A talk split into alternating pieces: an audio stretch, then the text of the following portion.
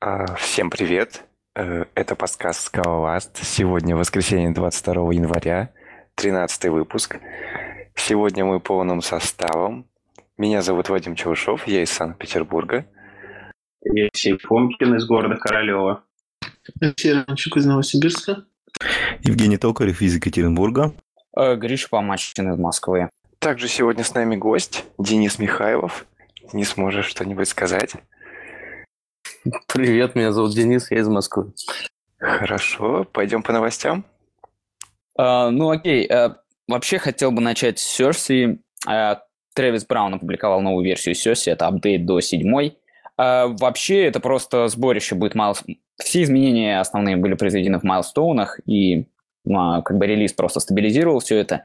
Но вот в первом майлстоуне, что было интересно, это то, что оптимизирована скорость в два раза. То есть в два раза быстрее он сериализует кейс-классы и в два раза быстрее работает с примитивами. Как это сделал Тревис, это непонятно, он нигде это не, не опубликовал, только опубликовал бенчмарки.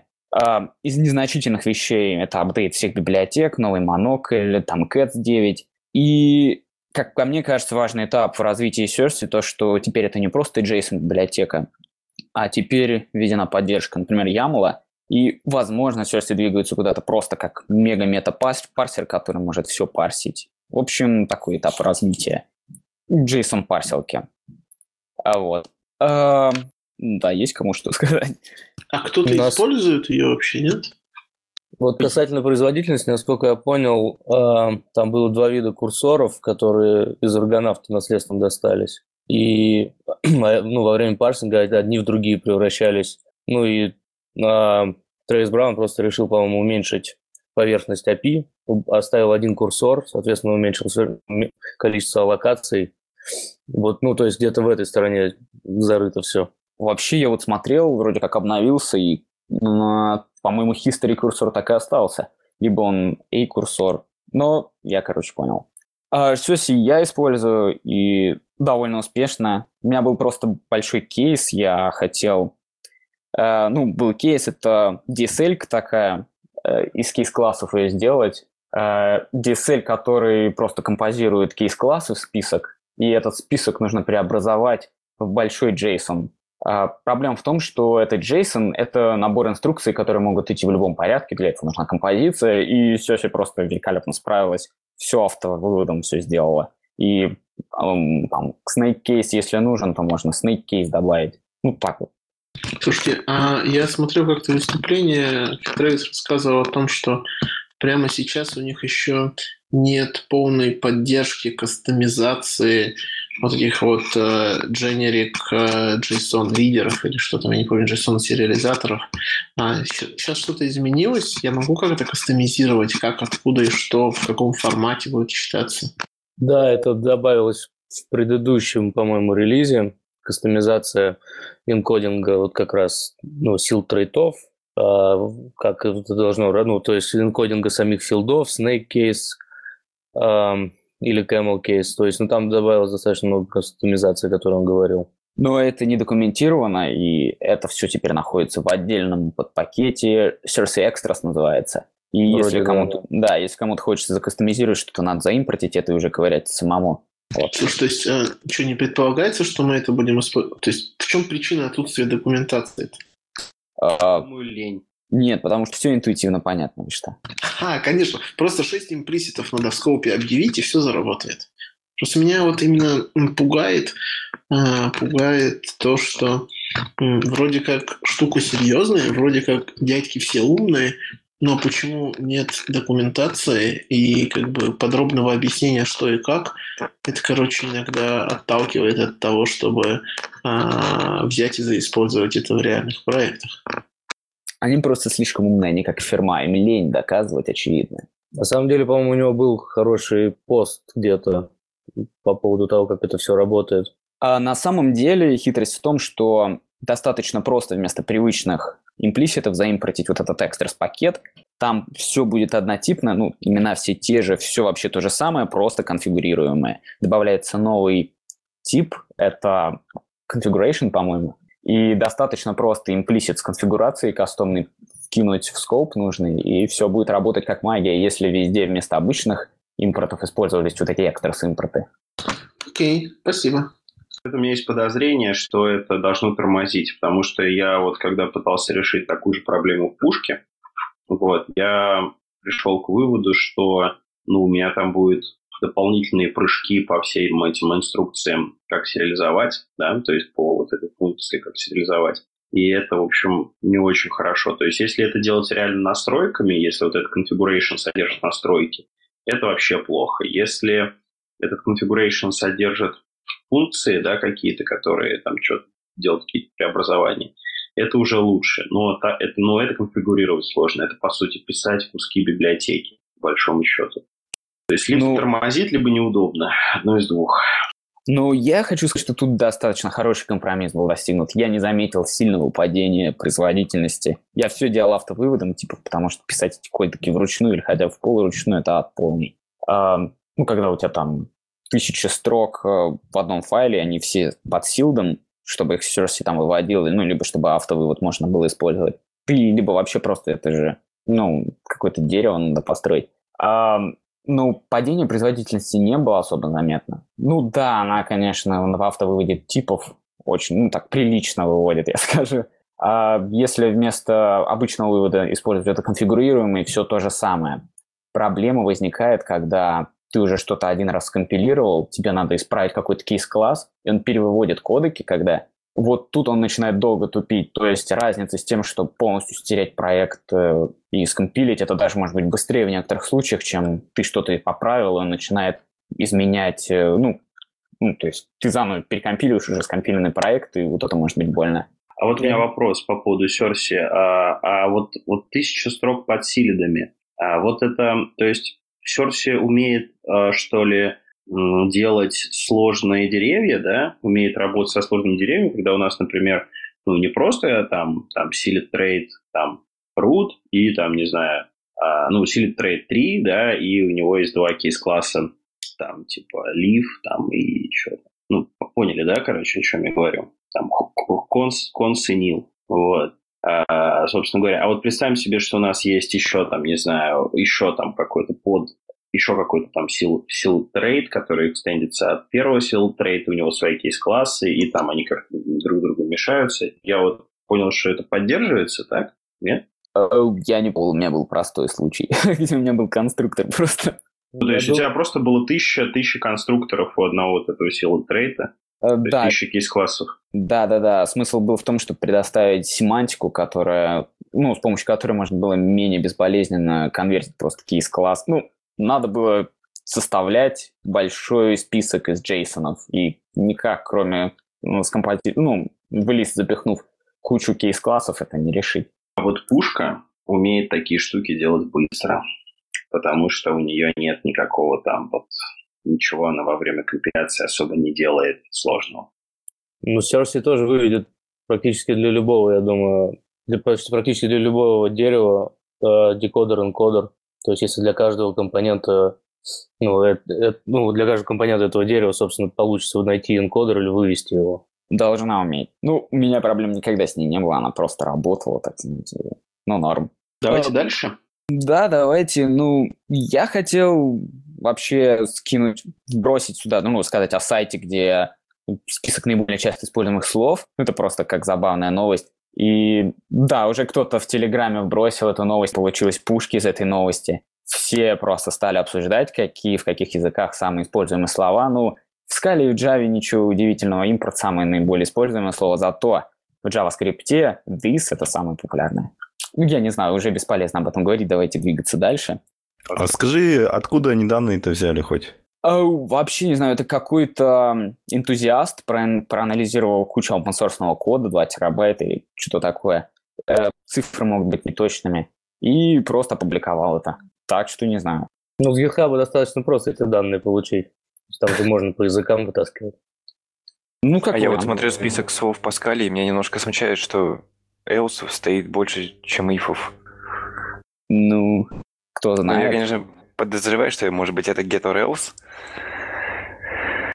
И он, типа, разбивает слова в семантике э, наименования функций. Ну, черт его знает. Или там просто баг. Окей, в общем, да, давайте уйдем от этой темы с языками, потому что все уже наверняка обсудили это в Телеграме, а мы такие лузеры говорим после. А, в общем, как бы хорошая новость. OpenJDK а, объявили о том, что они перешли в стабильную версию и теперь будут заниматься только доведением до ума. Ну, то есть новый функционал добавляться больше не будет JVM, они будут ее допиливать. Поэтому ожидаем скорый релиз. А, объявлено это было 19 января, вот, поэтому скоро будем использовать OpenJDK 9. А если кому-то интересен список нововведений, все доступно на страничке. Там их очень много, и гуру, которые, возможно, будут меня слушать, гораздо более разбираются в этом. Так что можете рассказать об этих новых введениях, может быть, в следующем нашем выпуске, если вы захотите быть гостем. А мне вот интересно, там, я помню, у них был какой-то проект по созданию AOT-компилятора под мобильные платформы. Он как бы сбоку или он в это как-то частично входит?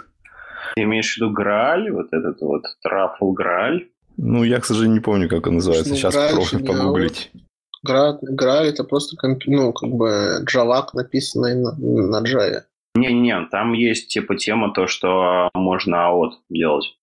Ну, я, по крайней А. мере, что-то такое слышал. Ну, вот я нашел страничку, он называется какой-то мобил. Мобил. Вот, сейчас кину в чатик. Ну, я вот как-то в списке фич не вижу этого.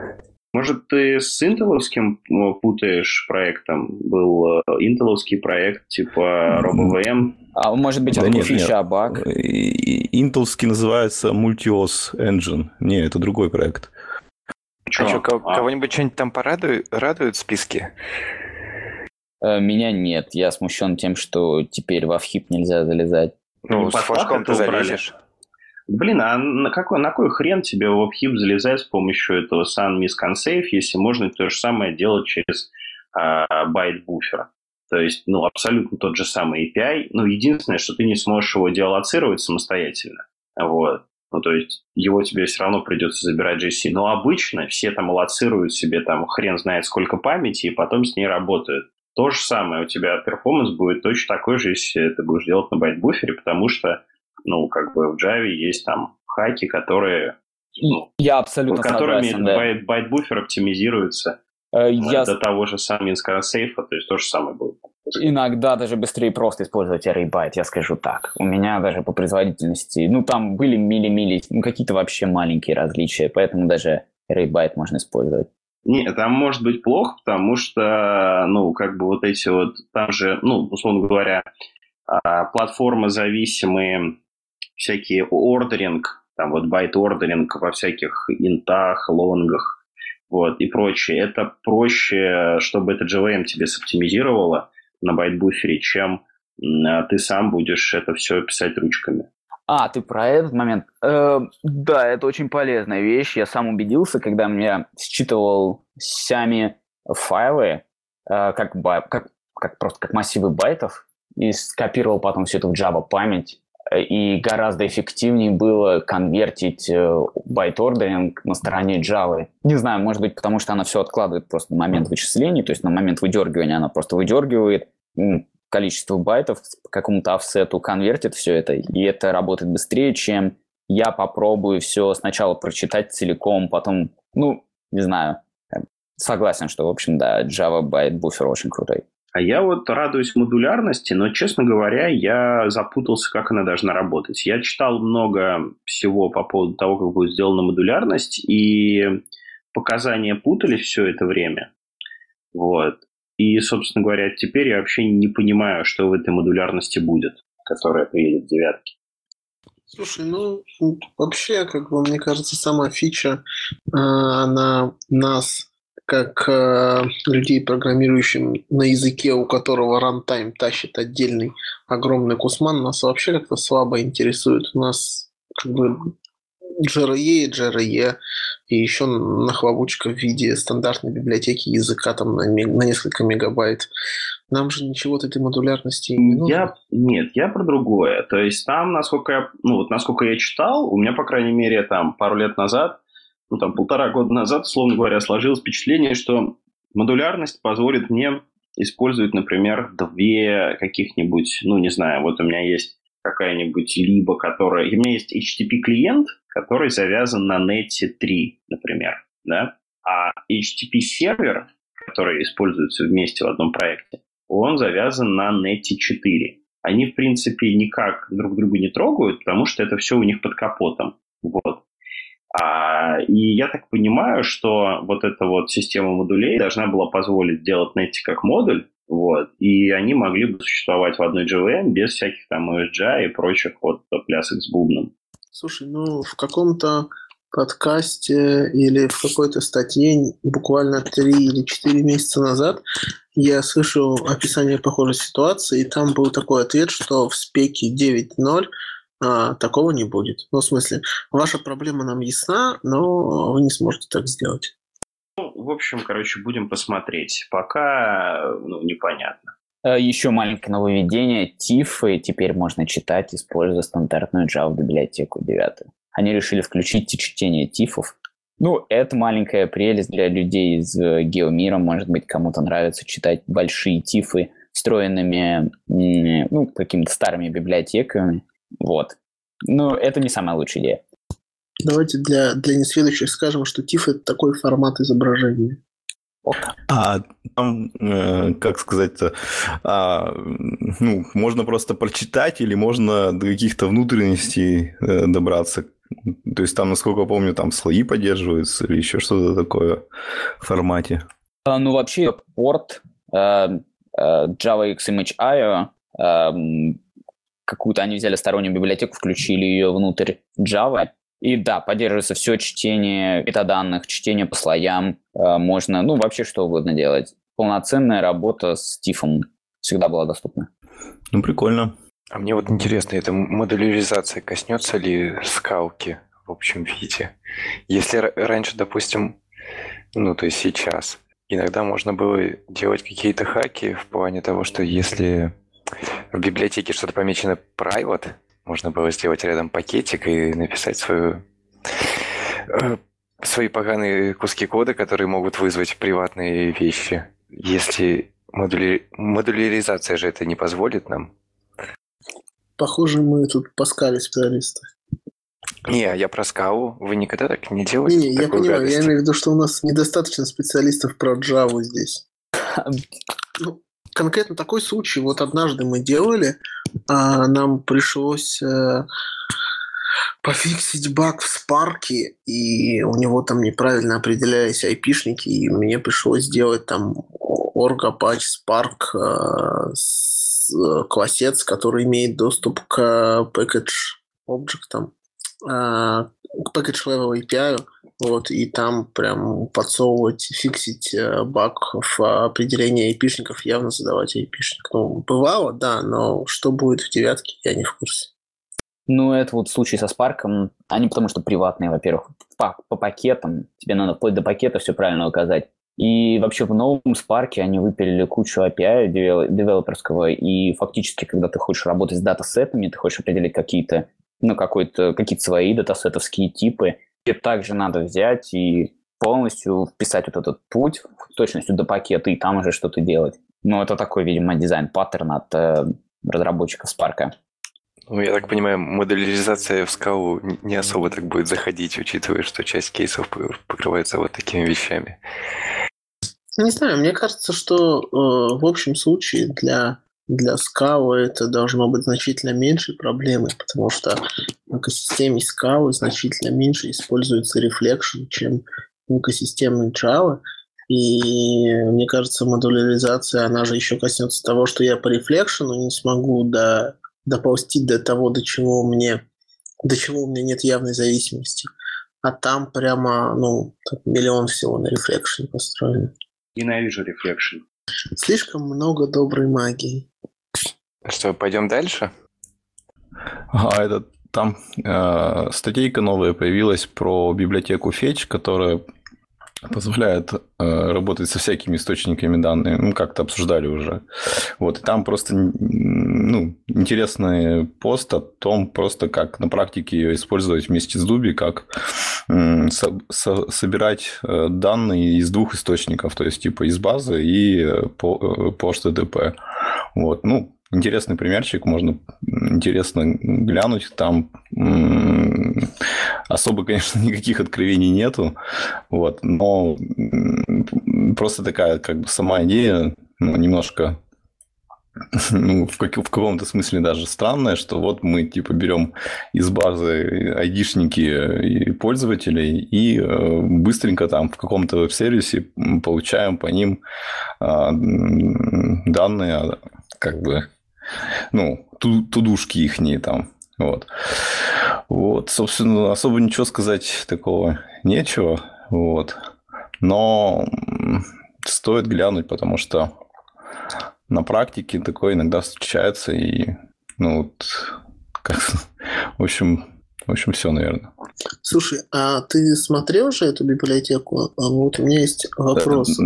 Да, я смотрел, но я так не сильно. То есть я понял примерно, что в основном она эм, для кэшинга, там, дедубликации, для ну, как бы для каких-то упрощ... ну, для повышения эффективности работы с данными. То есть там нет какой-то сложной логики, но э, основная цель именно, когда ты работаешь с внешними источниками, повысить как бы э, с меньшим количеством кода, повысить именно возможность э, как-то более эффективно, ну, то есть она оптимизацией, по сути, занимается.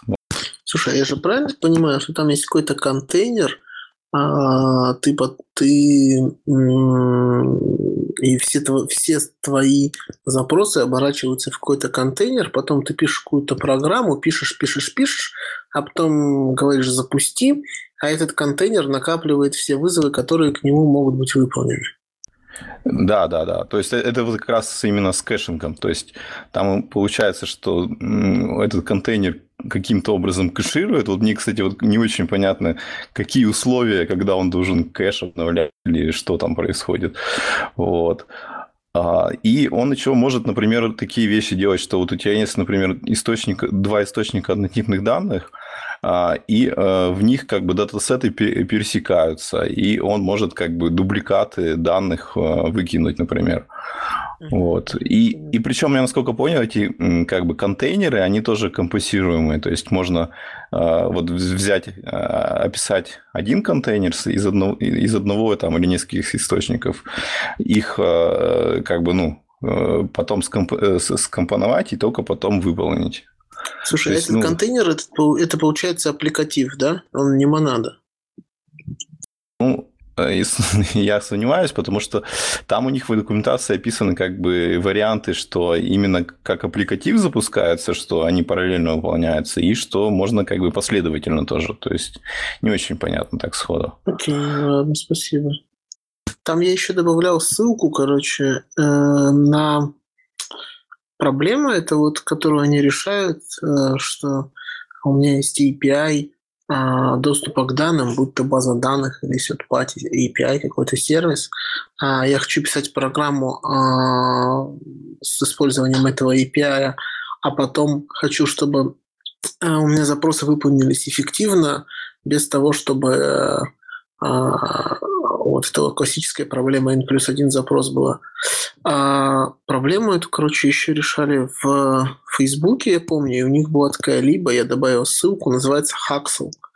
Это, в общем-то, решение той же самой проблемы батчинга запросов, а, но на Haskell, я не знаю, может, кому-нибудь будет нужно, интересно, можно почитать. Ну, они там даже в документации на нее ссылаются и как бы говорят, что это вот основных из источников, э, ну, на основе которых они писалось. Либо там есть еще какая-то другая, либо которая а, то ли коммерческая, то ли закрытая, просто где-то твиттером тоже презентовалась. Какой-то стич называется. Да, да, еще был такой, но они так и не открыли его сорцов никогда, и просто сказали, у нас есть такая классная либо, она все батчит. Ну, типа, а вы все неудачники, и мы вам ничего не покажем. Вообще у Facebook э, у них было много каких-то библиотек. Я помню, у них точно было что-то под ML, какой-то компилятор, который написан на Акамле и который компилил JavaScript. И это был типа типизированный JavaScript, и они... Да, да, у него там проверочки были хитрые очень. Проверки э, корректности. Ну да, собственно, потому что язык-то для валидации, для верификации отлично подходит. Поехали дальше. Про коды в кондукты.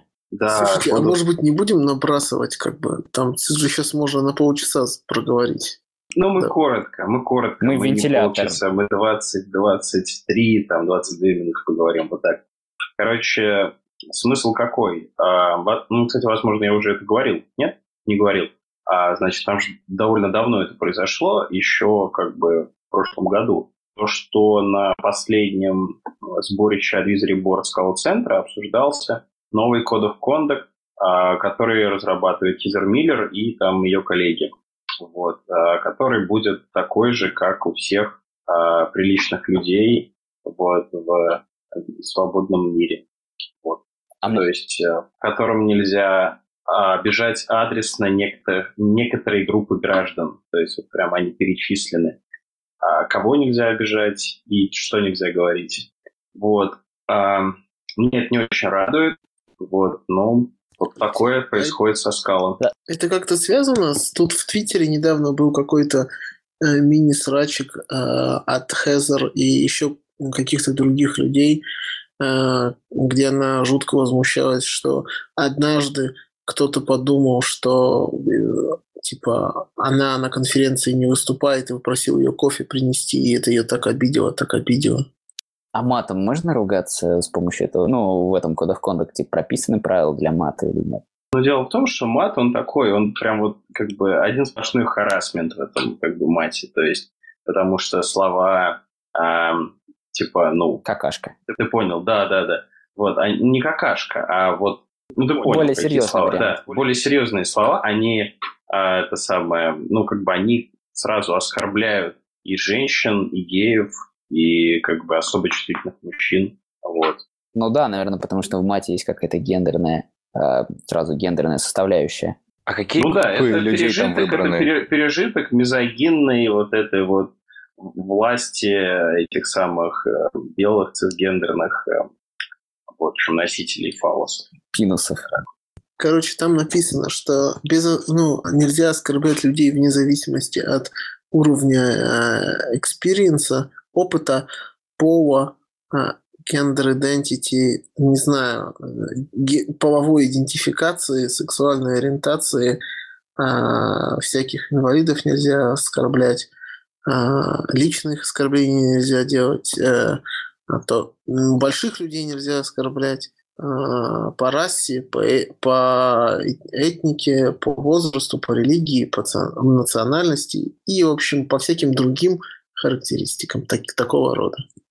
Ну, тут надо отметить, что де-факто это работает только в одну сторону. Как бы ам, различные меньшинства может сколько угодно оскорблять большинство, и обычно им ничего не делают.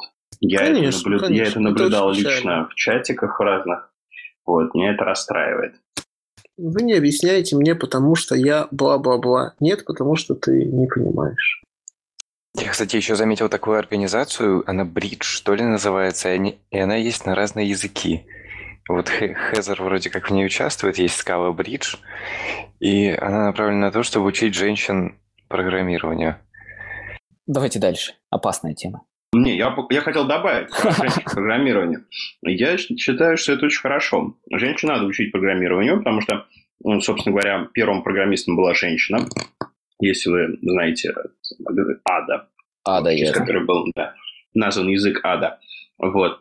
Language язык of ада. Evil для справки. Вот, и, собственно говоря, потом, когда вот был вот старт компьютерной индустрии, в основном, как бы, как бы вот архитектуру программу разрабатывал математик, да, а вот именно вот э, набивал код, были специальные такие девушки, которые набивали код.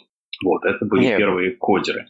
Вот. Меня а те математики это. были э, софтвер-архитектами, можно сказать. То есть, а потом как-то так получилось, что мужчины вытеснили женщин из этой отрасли. Да, это хорошо. Может, надо возвращать девушку. Я объясню почему. Почему? Потому что нахождение женщины в мужском коллективе сразу же активизирует, особенно в молодом мужском коллективе, сразу же активизирует этот молодой мужской коллектив. А, тем более, если девушка программистка и понимает, что эти ребята делают, они, короче, хотят, чтобы их код был красивым, чтобы они могли показать на ревью свой код этой девушке. Она сказала, ох, какой код, ты мне так нравишься. Вот, и как бы от этого э, ну, как бы, индустрии только лучше. Поэтому я за вот эти вот Ladies in Code. Это очень круто, я поддерживаю. Нет, не как, как меня смущает расхождение идеологии. Если мы смотрим со стороны кодов в контакт, то, что вроде как все направлено на равноправие и одинаковое уважение ко всем, то здесь мы почему-то берем и группируем женщин отдельно от мужчин и, и учим их отдельно. За, зачем? Почему нельзя среди всех и черных там, и белых, и инвалидов, и обычных белых людей? Потому что шовинистическая среда, она как бы не позволяет, она не дает э, женщинам пробиться. Поэтому для них должен быть отдельный коридор. Ну, вот теперь действительно можно поехать дальше. Я там скинул ссылку на эту тему, где э, на пост в Скалоланге, в твиттере Скалоланг э, про Скалабридж. И там, в общем, есть как раз дискуссия э, и ответ на тот вопрос, который ты задал. Зачем им нужен отдельный коридор?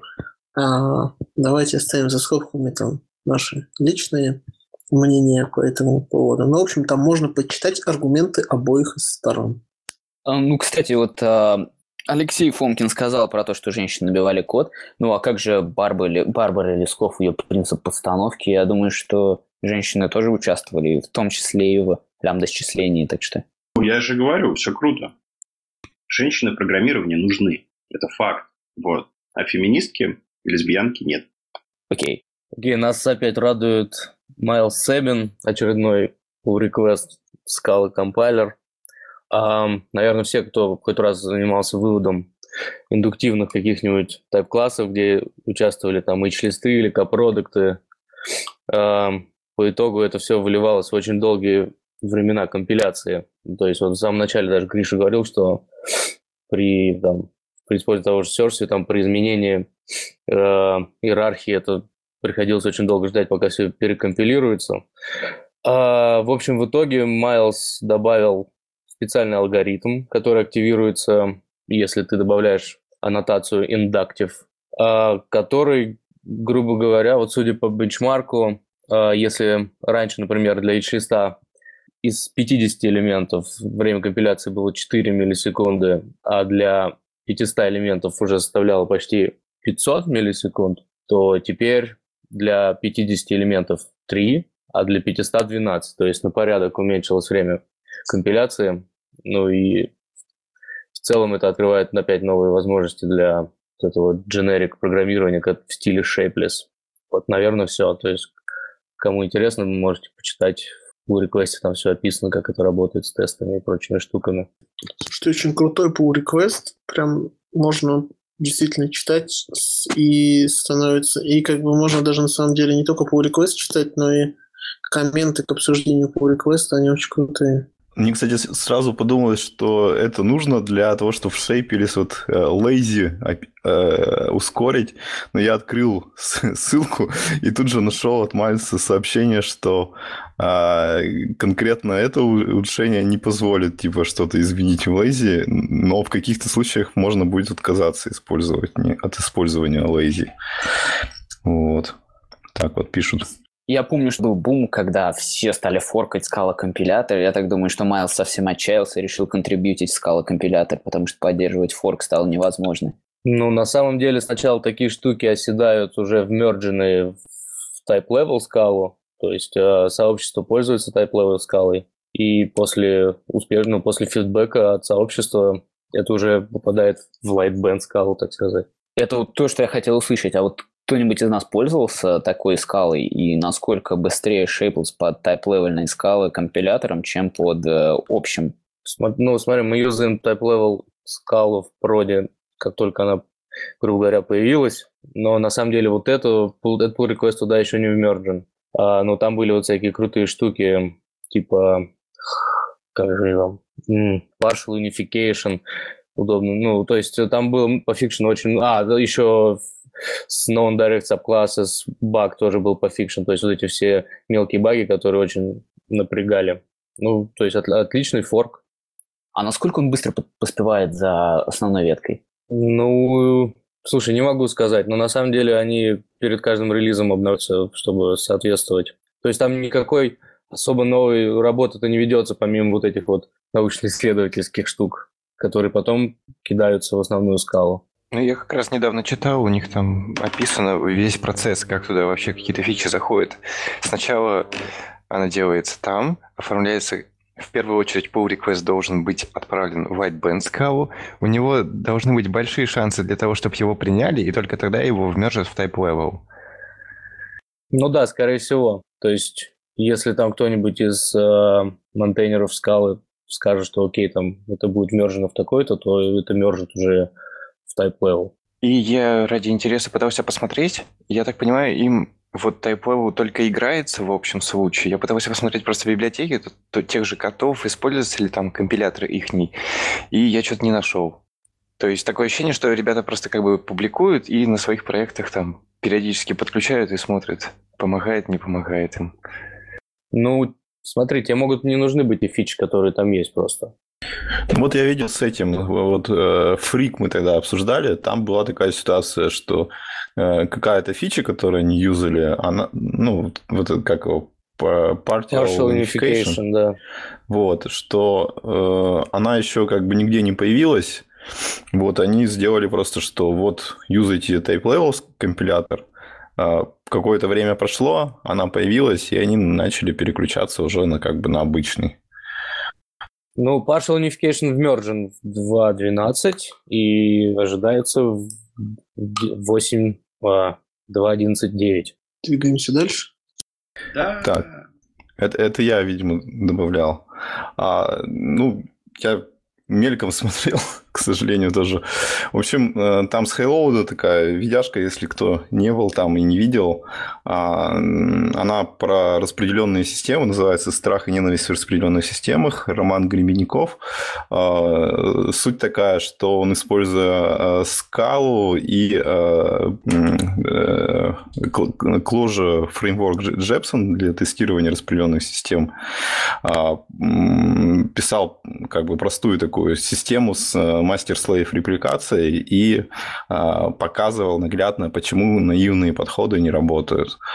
Вот. Ну, довольно интересно, на самом деле, посмотреть, особенно вот если кто-то на, там, на Аки что-то распределенное делает, то можно даже попытаться повторить для своих систем что-то такое.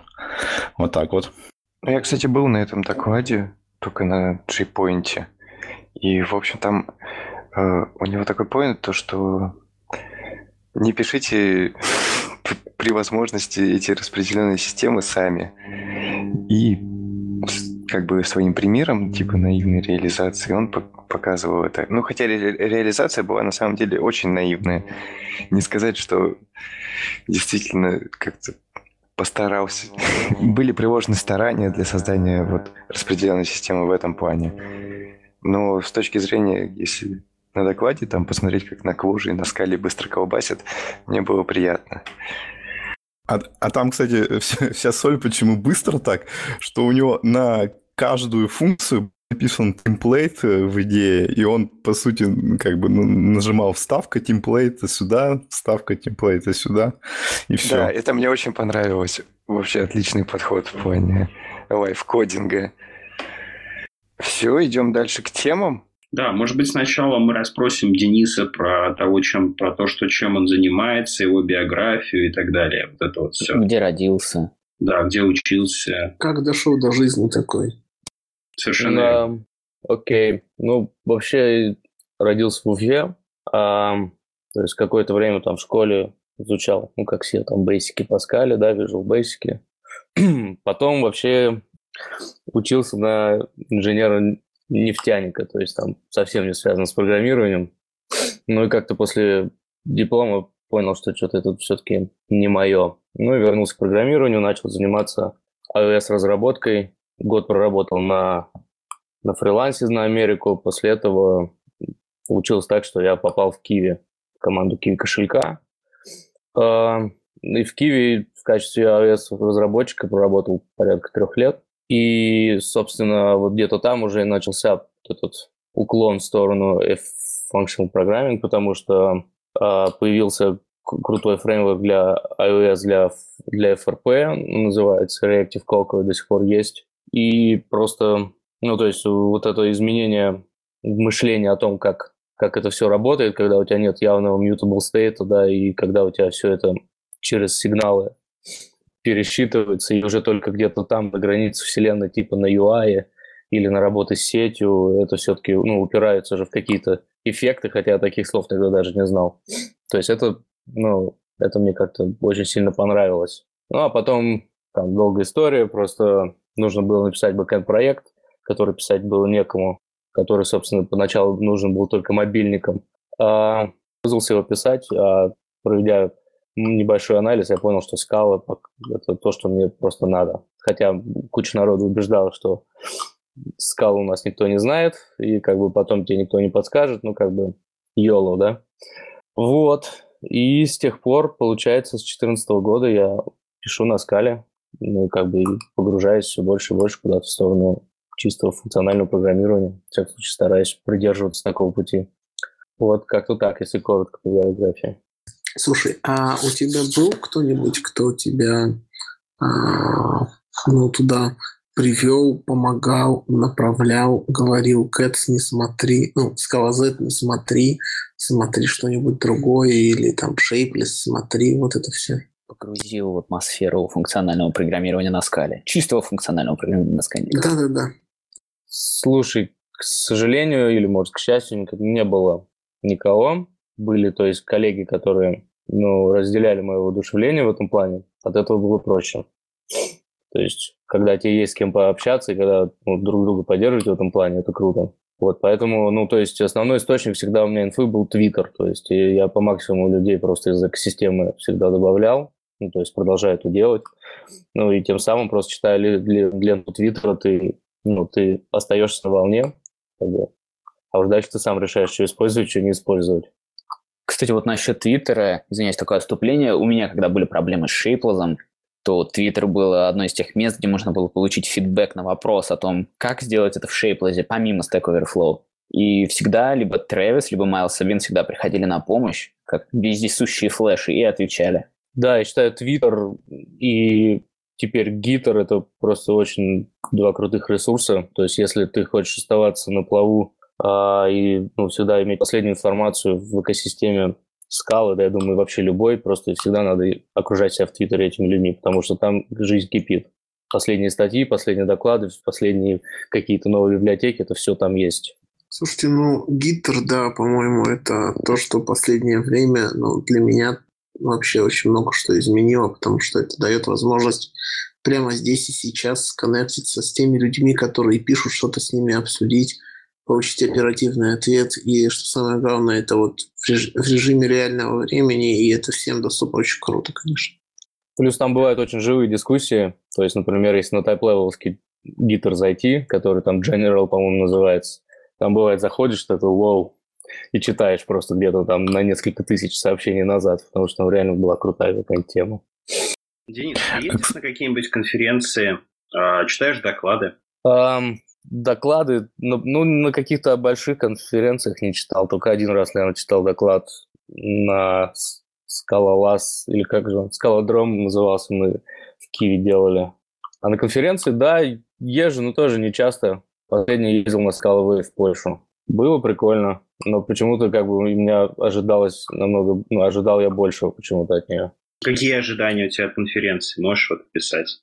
Ну, мне хочется, знаешь, такой вау-эффект, что после этого ты когда после хотя бы были там доклады, после которых ты такой, вау, вот это типа круто. То есть прям, ну, что-то зашевелилось в голове, да, начинаешь, в этом, начинаешь думать в этом направлении.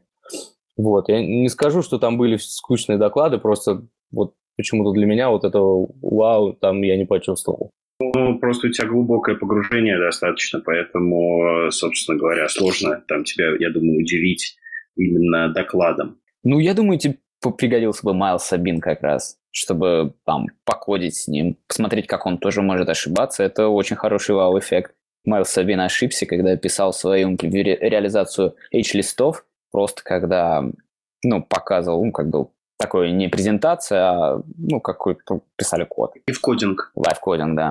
Ну да, согласен. То есть надо просто тщательнее подходить к выбору конференции, точнее смотреть на докладчиков. Это есть такое, да. Э, кстати, а поделитесь, как вы фильтруете Твиттер? А то вот, ну, вот у меня реально бывает ситуация, что я открываю, и там у меня 2000 непросмотренных сообщений.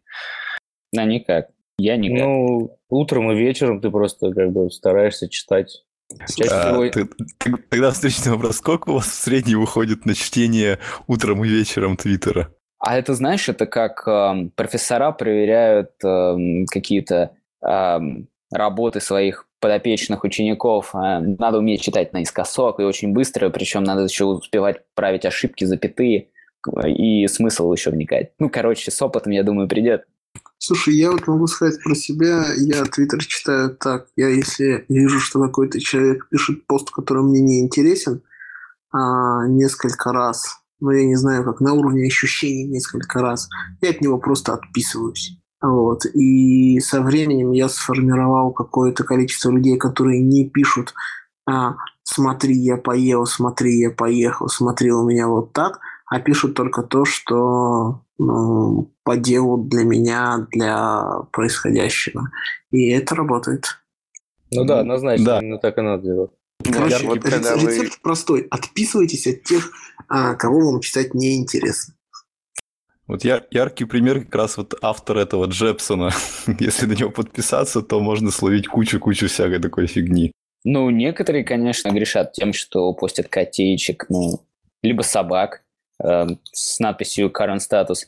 Э, ну, Соб- собака это непростительно, я считаю. Только Майлсу можно это делать. Ну вот, когда вы говорили о твиттерах, гиттерах, я пришел к тому, что я это читать вообще все не могу. Потому что в гиттере я в кучу уже организаций зашел, ну, периодически, где мне надо прочитать что-либо.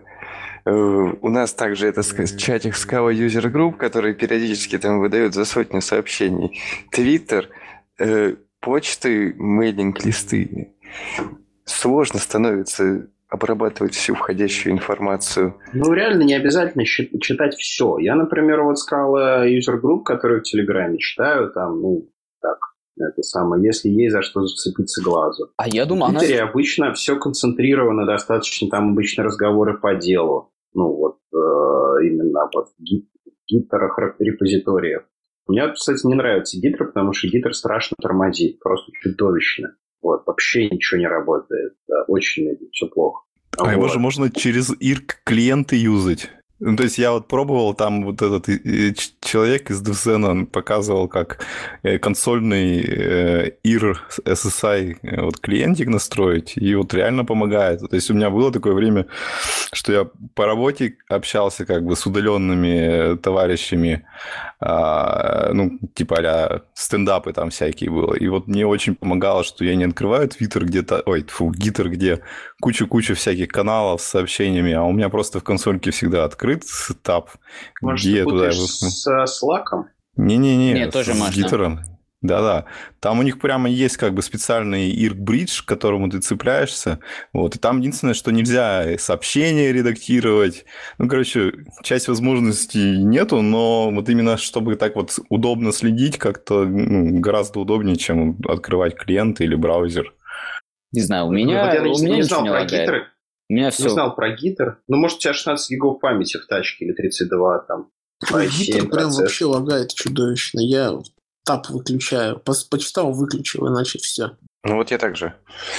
Просто вот Slack, Slack и RCGate бессмысленно делать, потому что это самое, ну, потому что как бы все фишки Slack теряются там. Самое главное в Slack это всякие Смайлики. айтемы. Нет, это запинанные айтемы и комменты к этим айтемам. Какие-нибудь календарь, интеграция с Google календарем и прочее. такую дрянь. с Google Docs'ами. Да, много полезных есть всяких интеграций. Ну, смайлики я считаю тоже очень полезным, потому что ты можешь что-то запостить, и тебе сразу реагирует. И можно вводить еще кастомные смайлики. И вообще отлично все. Мне вот в плане общения больше всего нравится Telegram. Telegram, мне кажется, сейчас самое такое правильное, удобное, приятно сделанное э, инструмент для общения. Все там есть, как надо, хорошо. И культура общения, когда все отвечают на сообщения, это очень здорово. Слушайте, а давайте э, к Денису вернемся. У меня вот есть вопрос.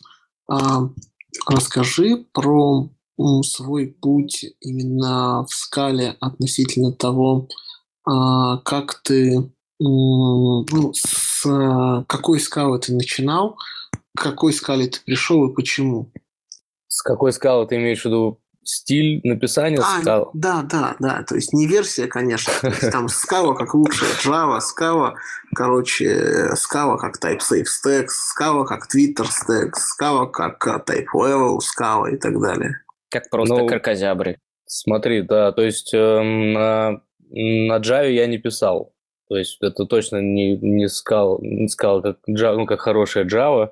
Скорее всего, это, ну, то есть первый, первый стиль был из того, как это все было сделано в Play. То есть мне нужно было писать бэкэнд приложение, я такой, окей, буду писать на Play.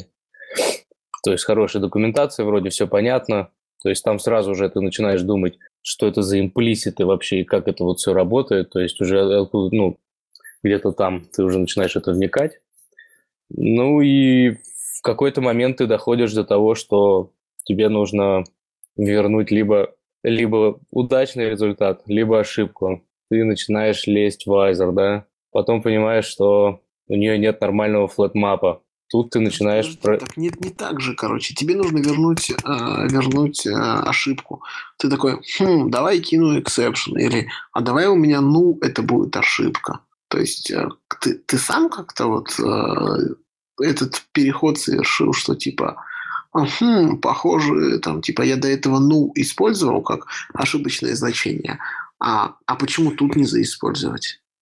Во-первых, я был наслышан про null, ну, то есть, в том же самом Objective-C в него тоже обжигаешься, хоть это там не совсем критичность, но это тоже проблема. Во-вторых, а, опять-таки, наверное, Objective-C помог тем, что там кидать эксепшены принято только в том момент, когда ты завершаешь работу приложения, то есть это совсем какая-то задница. И то есть там была практика возвращения ошибок, она была такая интересная достаточно, но тем не менее. Ну, то есть потом ну, я решил, что здесь тоже так вроде хорошая практика. То есть просто где-то я прочитал, что это хорошая практика в скале в том числе. Ну, то есть exception ы мне не нравились, тоже не нравились, так сказать. Ну и вот, и тут сразу натыкаешься ты на Either как таковой. Потом где-то, по-моему, э, как же назывался тот трактат? Learning Scalaz, по-моему, да? Вот. По-моему, после него я добавил dependency Scalaz. И поехало. Ну, и, тут, и, и тут уже началось, Нет, да. ну, там понятно уже, дальше все, пошел в разнос. Ну, интересный момент, вот, например, касательно того, как на Shapeless тоже вышел там, то есть у нас а, в предметной области было огромное дерево сил трейтов кейс-классов, кейс-объектов, то есть это, ну, там реально оно огромное было. Оно использовалось для описания платежных форм, то есть там всех взаимодействий, этих валидаций и всего прочего. Ну и нужно было это как-то хранить. Ну и решили хранить в JSON, ну и вручную выводить все эти кодеки. Это было очень, очень не хотелось этого делать. Вот пришлось написать на шейплесе вывод для плеерских Э, как их там, writes, reads. Как-то так вот. И что, команда тебя поддержала, приняла? То есть э, все согласны были с тем, что а, ну, у нас теперь вот такая какая-то хитро-мудрая скала, и я не могу просто писать, а, писать код, а мне теперь нужно шейплес какой-то изучать. Да, как я говорил, просто повезло очень мне с командой в этом плане. То есть были люди, которые понимали, что это реально удобнее несмотря на то, что вот тот баг, который сейчас пофиксил Майлз Сабин, он не был пофикшен, время компиляции реально иногда было, ну, абсурдное такое, но тем не менее. Почему нельзя было просто взять макросы и как бы посмотреть на то, что написано в этих сил трейтах и кейс-классов и вывести те же самые ридеры райтеры? Ну, тогда я еще не был готов учить макросы. Shapeless проще макросов. Shapeless реально проще макросов. Да не в жизни. Но... Да, конечно, всего лишь 6 имплиситов добавил в скоп, короче, и, и все хорошо. Гораздо понятнее, ну, с точки зрения, ну, более интуитивно понятно, как говорится, а, оперировать с типами с точки зрения, ну, как это делали математики, а не как это делали хардкорные программисты и выводить деревья типов руками. Надо оперировать на уровне типов. Надо думать концептами, вы что, забыли? Ну да, но, блин, это как... Не факт, что это проще. То есть э, там ты можешь, там у тебя есть вполне понятная предметная область э, компилятора, ну, хорошо, может быть, не вполне понятная, но есть, короче, а, какая-то предметная область компилятора, с которой ты более или менее знаком. А тут тебе, короче, предлагают э, имплиситов квазилиард. И, и это иногда грустно бывает. Откуда Ну, ты я знаком вот с думаю, компилятором? Тоже генерация макросами. Майлз Сабин вообще говорит, что типа хакать э, скалу, ну, скала компайлер типа, отдельный язык. Ну, как бы, он где-то написал. Вот, и у него типа спросили, а что, почему ты отдельно это вывел? Ну, потому что, говорит, это полностью вообще отдельно все. То есть ты в То есть- нормальной жизни программист не сталкивается с нутром компилятора никак. Вот я Ну, просто окей, представил ладно. задачу, если ее решать, допустим, ту же самую силу, трейтами и макросами, как это все находить. Вы почти там не- небольшой компилятор вам придется написать одну из стадий даже.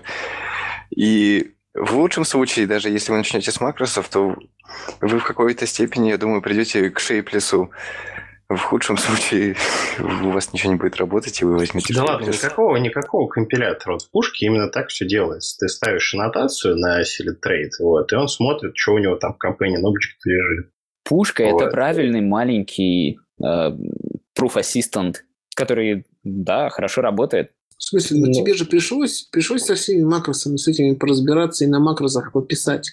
То есть, как пользователь а, библиотеки, которые используют Shapeless, мне тоже ничего не надо. То есть, Не-не-не, э, вот, вот смотри, дело в чем. Как бы макросы, они очень предсказуемые. То есть они тебе дают AST, а ты новый AST производишь. Да? Они дают тебе AST плюс там семантику какую-то, которую вывел компилятор.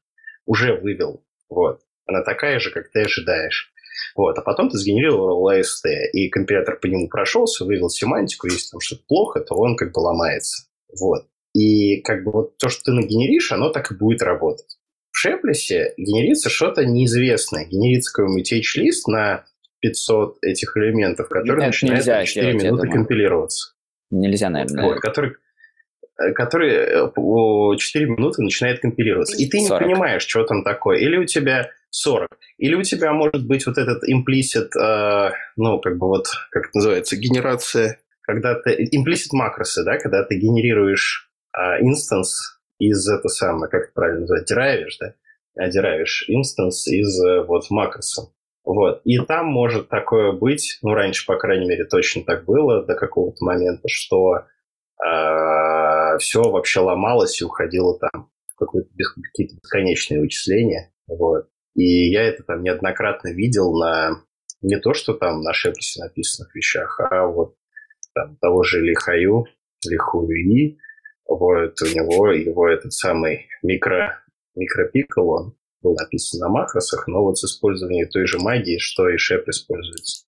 Вот. И там, короче, все было плохо. Вот, то есть я просто говорю о том, что Шеприс, ну, как бы внутри себя использует такое количество всякой черной, черной магии, вот, Белой. что вообще черный, что ведет себя все это совершенно непредсказуемым образом. Для меня, по крайней мере. А, ну, зато с другой стороны, Shapeless позволяет думать так, как надо думать с точки зрения функционального языка. Ты думаешь о типах, тебе не надо ковырять кишки, выводить деревья. Все надо думать типами. Компилятор должен для Я не работать. против, я, я не против, если это работает. Вот. Я вот Не-не, не ну, против, если это работает.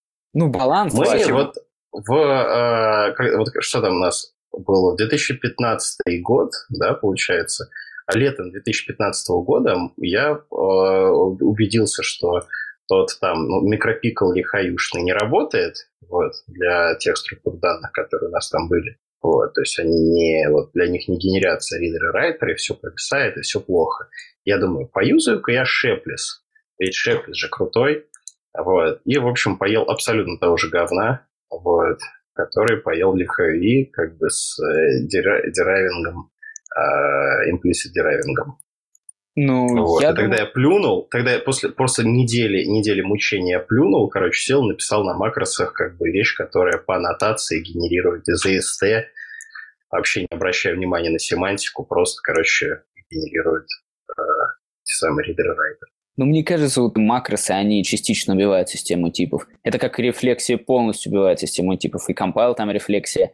Не знаю, мне кажется, это тоже такое еще, такое еще извращение. Поэтому, ну, если все же говорить о чистом функциональном, да, то макросы, рефлексия, это все такое.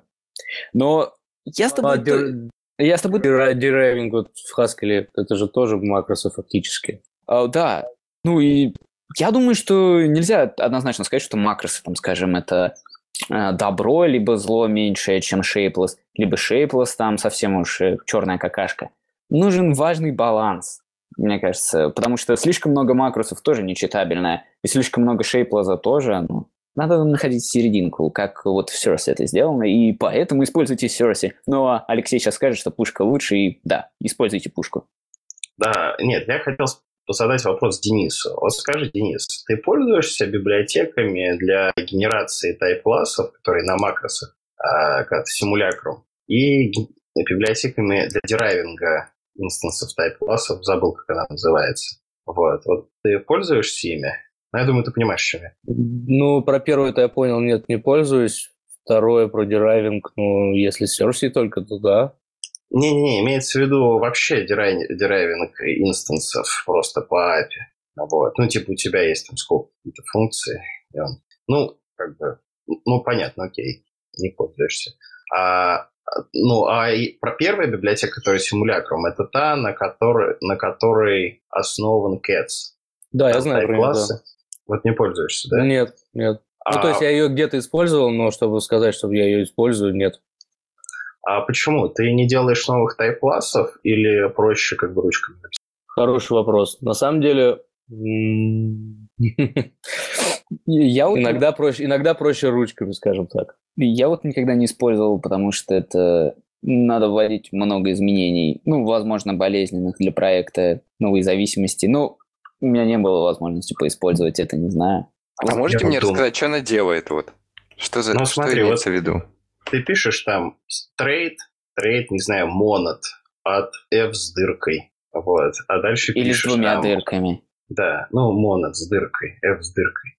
Вот, значит, а дальше пишешь, э, там, не знаю, def flatMap, а там нет, да, пишешь типа def flatMap, э, там от F, F, ну, dev flat map от B, первое, первый, это самый первый набор аргументов, там, F от F с дыркой, и дальше там, не знаю, фун, вот, от F с дыркой, от, нет, от чего там, от А в Б. Ну, короче, вы поняли, да? Много дырявых F.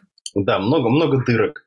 Вот. И, короче, вот ты вот это такой написал, а тебе для этого генерится сразу этот самый вот ops implicit, чтобы как бы ты мог, ну, для, ну, пользоваться ну, например, ты вот, не знаю, заюзал этот type class у себя внутри функции, и у тебя у всех а, ну, у всех F с дыркой появился там flatMap вот этот, именно без вот этой implicitly Monad там, от F с дыркой. implicit монот от F, там точка flatmap в скобочках инстанс объекта, и после этого только уже flatmap. Вот вместо этого там просто объект, точка flatmap и поехали. Понимаете, о чем да? Ну, примерно понял имплисит операция. Вот она вот это вот... Генерит просто и все, да? В общем, да, она вот это вот все генерит и становится удобно. Кстати, могу сказать, чем неудобно. А, когда ты, как пользователь библиотеки, написанной с помощью симулакрума, хочешь посмотреть сорцы, то внезапно этих апсов, сорцов у тебя нет. То есть, если в Cats посмотреть, написать, я не знаю, там, а, а, applicative map, Э, и посмотреть, там, взять, а, взять объект, для которого у тебя есть type класс applicative, и написать объект.map, то и, и посмотреть в идее сорцы .map, то вместо этого у тебя будет всякая ерунда, то, что мы смогли компилировать. Потому вот, что фактически вот, сорцов для этого нет. Вот, да, вот то, что он смог декомпилировать, это да, вот это увидишь. Ну, то есть ты фактически эти опсы увидишь. Да, но только ком- эти... комментов не будет к этому. И это будет выглядеть, ну, реально, как стрёмный декомпилированный код. Ну, просто вот этот вот нужно как бы ввести новое слово, type-класс, новое ключевое слово, чтобы все было хорошо. Вывести симулякрум на уровень, а, собственно говоря, вот компилятора. Давно пора. Все равно все используют type-классы. Что теперь мелочиться? Я где-то слышал о пожеланиях наоборот, например, даже слово кейс убрать на уровень макроаннотаций. А использовать ну, дата или что-то а? такое? Ну, вообще, да, я бы, да, вообще лучше убрать слово класс, оно смущает. Вот, сделать слово там дата и делать как в Haskell. Дата там, дата, там, не знаю, дата лист равно конс и этот самый вертикальная черта nil. Когда-нибудь. По-моему, мы хотим не, немножко не того. Мы хотим спросить про Scala. Liberator. М? Да, пожалуйста. Давай расскажи. Расскажи, что это? Это библиотека, фактически стоящая из одного макроса, который позволяет, имея, ну, так называю, как базовый трейд, у которого есть абстрактный тип унарный, ну, унарный type констрактор, типа f с дыркой, да, ну или другие абстрактные типы, но этот f с дыркой должен быть точно на последнем месте, это сейчас так работает. Он выведет free алгебру в companion object для этого, для этого трейта. А также он добавит возможность а, создавать инстансы этого трейта из натуральных трансформаций из free алгебры в какой-нибудь там f, ну и обратно. А, для чего это вообще было сделано? То есть а, я специально не использовал никаких библиотек, да, в этом плане даже не искал, чтобы вот это облегчить, чтобы... Ну, то есть сначала хотел найти паттерн, который возникает в программировании с использованием фримонат, например. А, ну и заметив вот эти паттерны, что, то есть, что всегда есть вот эта вот, э, ну, натуральная трансформация, так сказать, между вот просто каким-то трейтом и натуральной трансформацией от там free алгебры в какой-то там. А, ну, и написав несколько этих функций, функций у себя, я как бы понял, что, ну ага, вот этот паттерн, он точно есть. И тут у меня еще параллельно глаз упал на скалы мету. То есть, как я говорил, я к макросам к старым, классическим никогда не подступал. И тут просто мне стало интересно попробовать вообще, как это работает. Ну и вот, то есть, была задача научиться, была задача попробовать ну, вот эти паттерны выразить через макросы. Ну и, собственно, вот получилось это сделать в такую библиотечку, которую я реально сейчас использую. А есть какие-то планы ее развивать, там что-то еще добавлять? Опять-таки, планы появятся, наверное, в процессе использования. То есть, э, ну, то есть сначала должен какой-то паттерн возникнуть, да, потом ты как бы как ты это добавляешь в библиотеку, чтобы этот паттерн облегчить. А пока меня интерес, интересует тема с тем, что, возможно, вот наличие вот этой фри-алгебры как таковой, это вообще детали реализации, и, скорее всего, можно написать программу, вообще не зная о наличии вот, этой, вот этого ADT, ADT, который описывает операции конкретного трейта. Ну, пока я об этом как бы просто думаю. Слушай, а мы с тобой разговаривали там перед эфиром. А расскажи о самой концепции и расскажи, почему мне ее нужно использовать и где она может мне пригодиться, а где не пригодится. Концепция, ну, такая, то есть если ты начинаешь делать с, э, фримонадами работать, да, то э, везде начинают с того, что давайте определим АДТ наших операций. Ну, окей, это, то есть э, для какого-нибудь Хотя, да, в принципе, везде применил. Типа, давайте определим АДТ операции, например, как это сделано в библиотеке Freak. То Слушай, есть... простите, перебью, пожалуйста. А, а вообще, а, от чего мне вообще может прийти в голову мысль работать с фримонадами? То есть я такой сижу, программирую там свои бэкэндики, мне тут запросы приходят, я там фьючи, короче, туда-сюда фэтмэпи. У меня, в общем-то, все хорошо. А тут такой бах, и, и зачем мне ваши фримонады? Ну, знаешь, это на пути к чистоте просто ты к этому приходишь. То есть, э, ну, pure functional programming, как бы я, так, я для себя так понимаю его цель, что ты отделяешь ну, описание программы от их исполнения. И то есть у тебя это вот такая многослойность наступает. А... а расскажи тогда еще вот для тех, кто у нас слушает, кто не очень знаком с концепцией, буквально давай, не знаю, в э, двух-трех минутах, что такое фримонада, зачем нужна, что за концепция? А, концепция достаточно простая.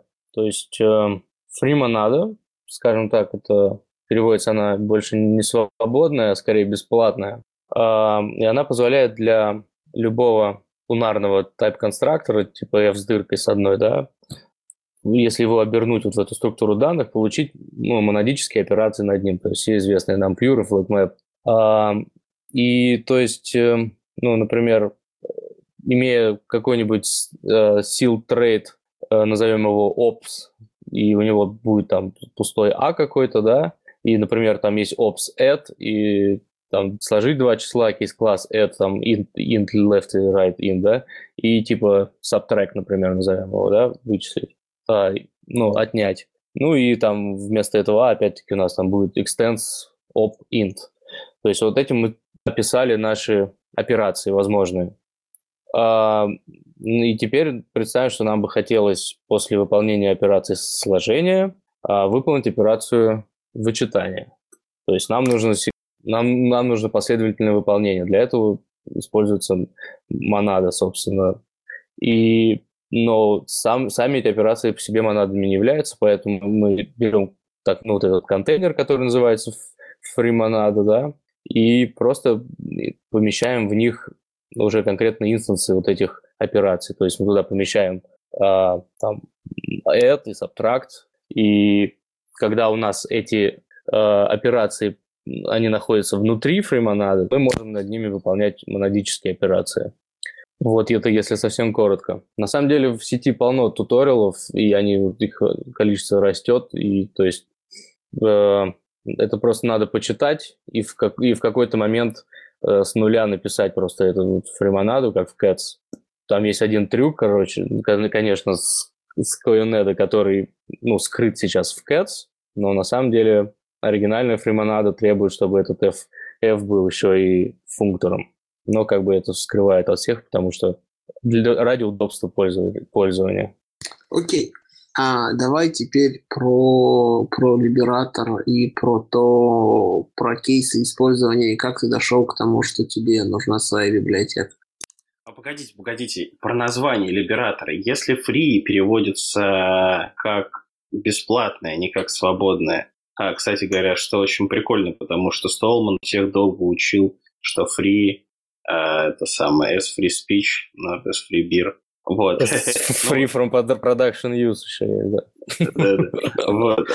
Собственно говоря, это. А почему тогда либератор, а не наоборот эм, как-нибудь э, раскулачиватель? Вот так вот. Мне кажется, как щедрый. Ну, типа он генерит за тебя грязные работы. Слушай, наверное, это больше... Не знаю даже. Возможно, я вообще не думал об этом. То есть, ну, освобождает твои трейты и предоставляет тебе возможность сделать вот эту интерпретацию потом. То есть как-то так вот. А насколько хорошо это дружит а, с ADE? То есть, вот, например, если я пишу в IntelliJ, мне нагенерили, по сути, вот, а, ну, как бы серия трейтов и кейс-классов, а видны они потом становятся? Умеет ли современная IDE так разворачивать либератор, что я буду видеть эти операции? Ну вот одним из толчков вообще к изучению меты стало ну, объявление JetBrains о том, что в очередном скала плагине они стали поддерживать мету. И вот во время разработки либератора я накидал очень много, очень много ишисов к ним в U-Track. И они все закрыты, и на последних Nightly видно все. То есть это реально круто работает. То есть, если интересно, там, типа, во что это раскрывается, ты просто нажимаешь, нажимаешь рядом кнопочку Expand, ну и видишь просто результат работы макроса. И, ну, то есть, да, это полностью поддерживается идеей.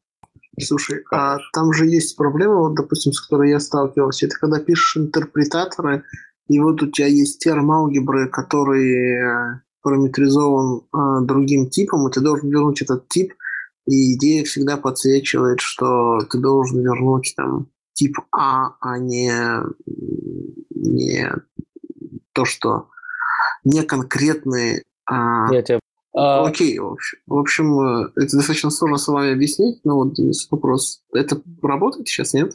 Э, вот э, этот, этот еще я тоже кидал, но они типа написали, что мы пока не понимаем, как его по-быстрому пофиксить, он там висит типа с высоким приоритетом, но э, используя Liberator, не нужно э, не нужно не нужно делать pattern matching по по ADT -шкам потому что ты можешь ну, вот взять, взять э, базовый trait, да, и, например, ты хочешь интерпретировать в какой-нибудь Task, и ты просто создаешь instance базового trait а, где F с дыркой заменяешь на Task, соответственно, ты реализуешь ну, все операции в Task е, и потом там есть функция, которая позволяет превратить это в интерпретатор. То есть э, Да, да, понятно. это внутри там в библиотеке, грубо говоря, в, в идее до сих пор подсвечивается, но, но конечному юзеру это уже глаза не мозолят, это удобно. Это одно из того, что меня тоже бесило. Ну, смотри, ну да, как бы так, так можно сделать. Вопрос-то в другом, что часто хочется все равно свой интерпретатор написать, чтобы их как-нибудь композировать. Так как- а как тебе это мешает композировать А, интерпретатор? ну я, я, я, я понял, да, хорошо. Ты говоришь о том, что а, вот у тебя есть trait, напиши реализацию trait а, за- придумай ему параметры и собери из него интерпретатор. Да, и там есть, Да, там окей. есть метод, ф- функция называется toFunctionK, то есть это ну, FunctionK, Да, да, и вот она превращает их в натуральную трансформацию, то есть это то, что, то, что бы ты писал через pattern matching. Окей, окей, хорошо. Алексей, ты все? Я давно все. А, ты просто какой-то вопрос задавал, я немножко контекст потерял. Слушай, а, а, Денис, расскажи, а как ты, в общем, а, с, именно с практической точки зрения, когда ты используешь а, вот этот вот free подход, ты м, какие плюсы получил, не получил, а, какие вообще у тебя впечатления от того, что получилось а, от практического применения? То есть вопрос в том, а, польза-то была какая-то, помимо того, что ты еще на один шаг стал ближе к чистоте? Польза, да, есть. То есть, например, э, а, ну, у нас есть процессы на бэкэнде, то есть это которые ну, реагируют на какие-то события в системе, да, а, и выполняют какие-то определенные действия. И теперь, ну, очень удобно написать этот процесс просто без внешних зависимостей, чисто в, ну, в алгебре этого процесса, и после этого ты м, его можешь покрыть тестами. То есть, если в качестве финального контейнера ты выбираешь ID, соответственно, ну, никаких эффектов, да, или, например, очень мне нравится использовать state для этого, то, есть ты вначале даешь какой-то state, вот, ну, в конце просто ассертишь, что state должен быть таким-то. А, то есть, да, Слушай, ну это значит, все интерпретаторы твои должны работать со стейтом. Не, Ну, иметь реализацию такую. И- Или, или, или что? Не обязательно. Же является как бы а, аппликативом, то есть ты, ну, вот у меня есть, по-моему, где-то там мок, ну, не моки, а вот эти тестовые реализации, которые работают относительно любого аппликатив. То есть им, например, нужен, а, чтобы финальный F поддерживал операцию pure. Ну, допустим, там жестко, sorry, жестко задан return, ну, возвращаемые значения, да, и тебе относительно, ну, тебе только нужно, чтобы финальный F был аппликатив пожалуйста, ты, ну, ну, где-то у тебя используется state, но он аппликатив, поэтому там все само отрабатывает. Слушай, а есть где-нибудь пример, а, может быть, ты посоветуешь какой-то более или менее проект, э, который написан с использованием вот таких концепций, для того, чтобы можно было посмотреть, а, как он, ну, как вообще такой подход э, в реальной жизни применять. Потому что ты сейчас говоришь, у меня тут оп-оп, у меня есть мок, стоит аппликатив, и у меня все работает, все классно. А, а ты такой думаешь, слушай, а мне-то, мне что делать, если я хочу так попробовать? У меня нет ни мока, ни аппликатива, ни стейта. Ну, скажем так, слово мог тут вообще не, не в кассу, то есть это был просто один из интерпретаторов, да? Да нет, я понял. Я просто к тому, что вот если тебя слушает человек, который а, ну, в этом не очень сильно варится, то для него вот это вот все выглядит как, ну вот мог стоит а- аппликатив, и, и что делать-то? Куда смотреть? Потому что базовых туториалов на тему того, что вот есть free, а, вот мы написали программу с помощью for comprehension э, и своей алгебры, вот мы написали интерпретатор, а, и он на мутабельном стейте, и все работает, таких десятки – есть там один или два, которые говорит, говорят о том, что, о, слушайте, мутабельный стейт плохо, давайте, короче, интерпретатор напишем э, с, с, с помощью стейта, и тогда вообще будет все классно. Но вот это продвинутые. А вот следующий-то шаг, он, он где, он как его сделать? Эм, извини, я упустил мысль немного. То есть следующий шаг после чего? После использования state монады? Да, да, то есть вот ты говоришь, что вот э, следующий шаг к тому, чтобы посмотреть, как реально используется, а, как реально с помощью вот этого можно написать. Потому что все туториалы – это всего лишь туториалы. То есть они, ну, они очень просты, и как реально что-то применить достаточно сложно. Мне вот на ум только Дуби приходит, как э, реальный более-менее большой проект реаль, э, с, с реальной задачей, который использует фри как реализацию. Ну тут же нет большой магии, то есть э, не нужно наворачивать лишнего, если у тебя ну, не, нету что навернуть, так сказать. То есть ну, ты можешь начать с простейшего проекта, там, выразить какие-нибудь сервисы через вот эти свободные алгебры, да, там, значит, создать какую-нибудь программу из них. Потом ты, если тебе интересно там какое-нибудь промежуточное представление сделать, например, какой-нибудь абстрактный HTTP operation, да, ну, окей, сделай его. Но если ты сразу там синтерпретируешь во фьючер, тебя никто как бы за это не наругает. То есть, ну, просто надо начать пробовать. Я так скажу. Окей. Короче, у тебя как-то получилось очень э, Э, очень плавно и какой-то проблемы с этим не было. Не было, ну, то есть вот помогает, э, помогает некоторые вещи сделать самому, то есть прочитав в каких-то статьях, да, что-нибудь, э, просто ну, не нужно мимо проходить, а очень интересно бывает время потратить на, на примеры, которые есть в статьях, то есть, ну, реализовать что-то самому. Например, очень помогло в этом понимании вот реализация э, статьи Джон Дегоза про Onion. То есть прям вот реально, это одна из статей очень крут, крутых, которые я прям всем посоветовал прочитать. И, кстати, да, пока на нем остановили, пока на нем там э, у него недавно был доклад э, про жизнь после жизнь после фри. Там достаточно интересные идеи есть вообще, куда это дальше все будет развиваться. А видео есть такое? Есть только слайды? Видоса нет, пока нет, но слайды есть, да. Можно так будет прикрепить к подкасту. А, можно я там пару слов тоже вставлю? И я тогда тоже как раз, вдохновившись этим, пробовал небольшой проектик написать с это, э, с как бы, ну, чисто такой условно практичный, где типа а, опрашиваю какой-то что-то по сервис и типа складываю результаты в базу. Вот он на гитхабе валяется, там потом тоже добавим ссылочку. Вот. Слушай, ну вообще вот подход, о котором говорит Денис, мне кажется, вполне такой ок, жизненный, потому что я когда для того, чтобы изучить а, а, вот твою библиотеку, а, я взял а, задачу, которая была у тебя описана, и реализовал ее целиком без твоей библиотеки. Это на самом деле очень сильно помогло, стало ну, как бы достаточно хорошо понятно, что вообще происходит, а, и то, весь тот бойлерплейт, который ты пытаешься автоматизировать. Е... А, вот. Да, есть крутой, да, да, есть крутой доклад, он называется A Year Living Free, что ли. А, и там как раз вот этот докладчик, он говорит, что да, не торопитесь убирать боль. То есть боль, она приводит э, к пониманию вообще этих паттернов, и то есть, ну, типа, то есть, если вы нашли какую-то библиотеку, которая убирает боль от разработчиков, типа, не старайтесь внести ее, то есть, потому что именно вот через эту, как бы, повторение и через эти паттерны люди вообще учатся.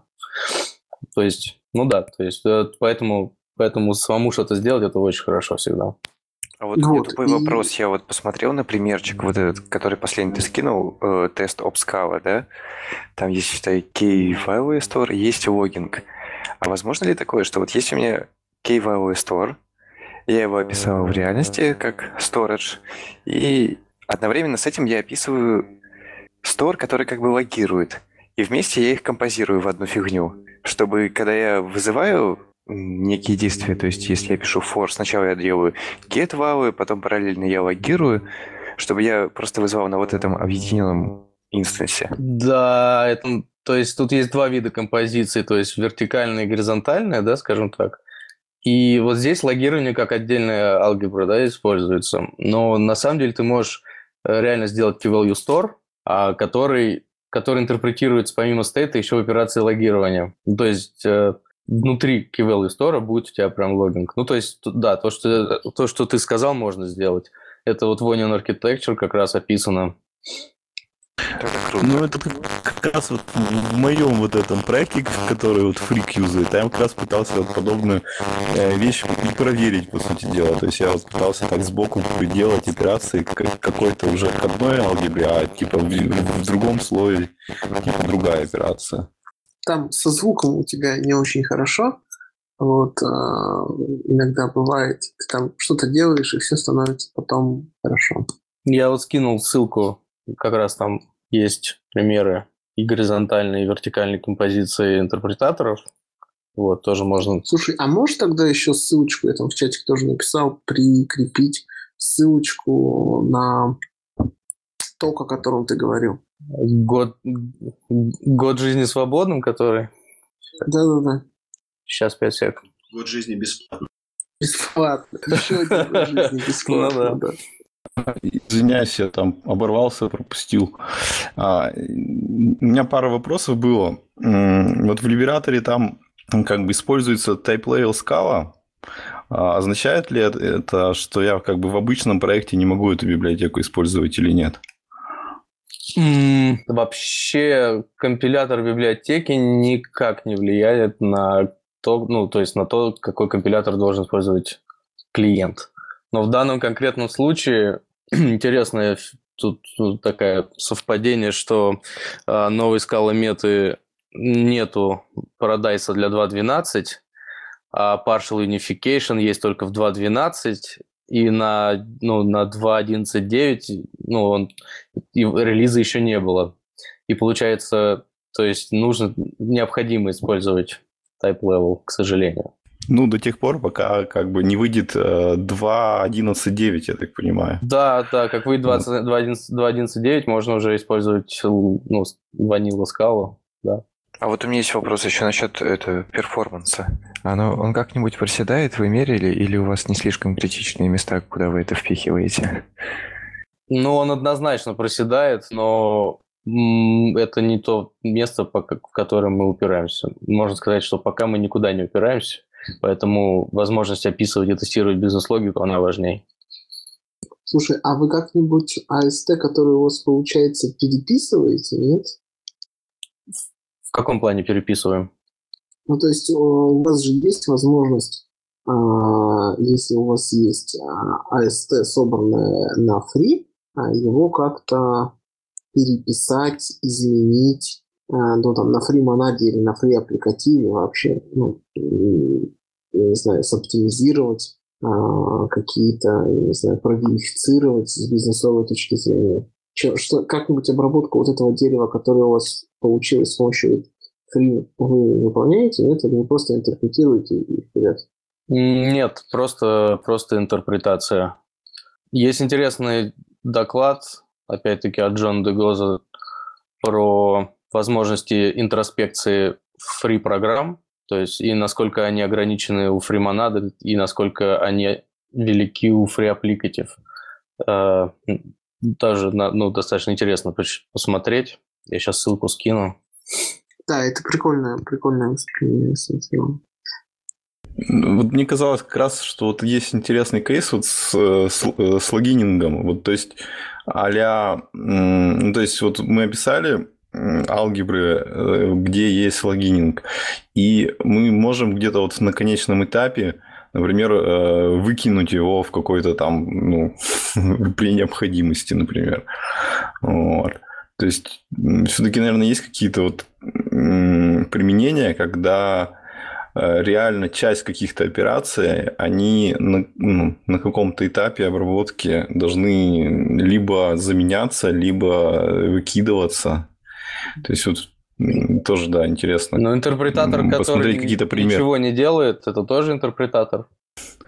Ну да, да, да. Ну, просто тоже как бы интересный вот случай, что можно, да, какую-нибудь визуализацию, например, то есть м, ну, мы построили какую-то структуру данных, э, которая должна логику выполнить, и, например, нам нужно просто иметь возможность отревьюрить, что, отревьюрить, что получилось, и вот можно написать какую-нибудь визуализацию, которая а, строит дерево нашей программы, которая в результате получилась, и таким образом можно там прочекать. Вот, к сожалению, а, с фримонадами построить дерево не получится дальше первого флетмапа, потому что у тебя результат, ну, следующее дерево, да, будет зависеть от результата выполнения предыдущего. То есть вот как раз-таки здесь с интроспекцией очень плохо в этом плане. То есть ты можешь его синтерпретировать во что-то, да, и этим путем построить дерево, но работать с самим деревом в сыром виде у тебя не получится дальше одного флотмапа. А в этом плане вот с фри-аппликативами очень круто, там, там для этого больше возможностей, и я жду, пока кто-нибудь напишет э, роутер HTTP на FreeApplicative, потому что можно будет генерировать э, свагеры, можно будет фактически что угодно, там документации какие-то просто генерировать из этого.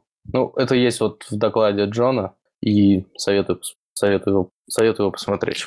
Ну да, интересно.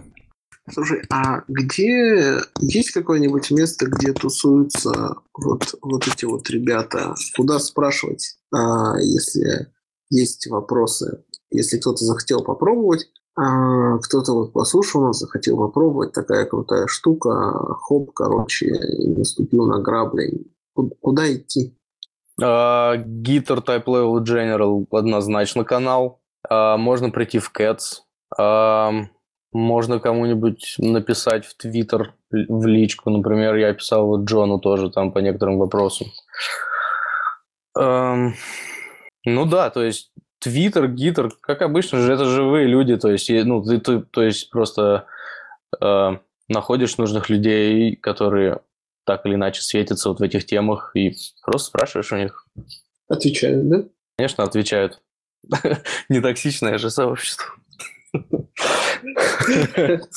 А вот, Жень, ты же как... Э, твоя любовь практикования в Африке, что ты теперь думаешь э, насчет Либератора? Будешь ли ты говориться с ним? И вообще ты Freek куда-нибудь дотащил в итоге? Нет, ну, э, ну как бы Freek а, я подожди, Жень, Жень, Жень, перед тем, как ты начнешь, а, у нас есть еще же Freestyle, Freek и Liberator. Вообще расскажи о всех вещах, твой, о твоем experience е, Жень. Ну, ладно. А, ну, смотрите, вот э, Freek я успел дотащить вот до того проекта, который кинул. Там ничего особенного нет, э, просто попробовал. У меня как бы были идеи, куда при, применять, но у меня что-то так с временем плохо, что я просто это пока все забросил. Вот. А, а проект вот э, Дениса, ну, на самом деле, как бы, ну, он упрощает задачу. Только, как, вот опять же, у меня такой диссонанс в голове появился, что а, если, как бы, не делать а, вот этой послойной архитектуры, а просто, ну, как бы, фримонада, интерпретатор и, и программа, и все, вот это, как бы, хорошее решение, просто удобное. А, а если ты начинаешь вот думать о каких-то вот этих вертикальных композициях, то Тут просто ну, выглядит так, что либо нет э, готового решения, которое позволяет это делать, а, и надо его как-то самому изобретать, либо надо ну, какой-то слой склейки писать между, вот, скажем, вот фриком и либератором, например, чтобы удобно было. Э, ну, то есть, как бы не, не создается, как всегда, впечатление, что есть все готово, и сиди и используй это, а создается впечатление, что а, надо как бы взвешенно смотреть каждую тулзу, а, думать про конкретно твой случай, куда ты ее хочешь применить, и там решать, что, что делать, самому писать или использовать. А вот про этот фристайл, ну, я вот как раз, ну, Либератор более-менее посмотрел, а вот фристайл не очень. И у меня пока такое впечатление сложилось, что, в принципе, про одно и то же, но фристайл, он вот э, написан с помощью обычных макросов, и поэтому Получается сейчас такая ситуация, что он, а, в отличие от Либератора, он работает как бы ну, с любой скалой и на 2.12, а скалы меты нет по 2.12 пока, и непонятно, когда она будет. Вот, так вот. А, а ты пробовал, то есть он реально работает и без, без, вот, без partial unification? Потому что... Я не, я не пробовал, но там написано, что работает. Да, интересно. Просто partial unification добавляется, например, именно для композиции копродуктов там и для вывода вот этого всего, когда есть типы высших порядков, так сказать. Надо посмотреть, попробовать. Вообще фристайл, в принципе, да, похож на то, что я сделал, но он более накладывает больше, мне кажется, ограничений изначально на пользовательский код.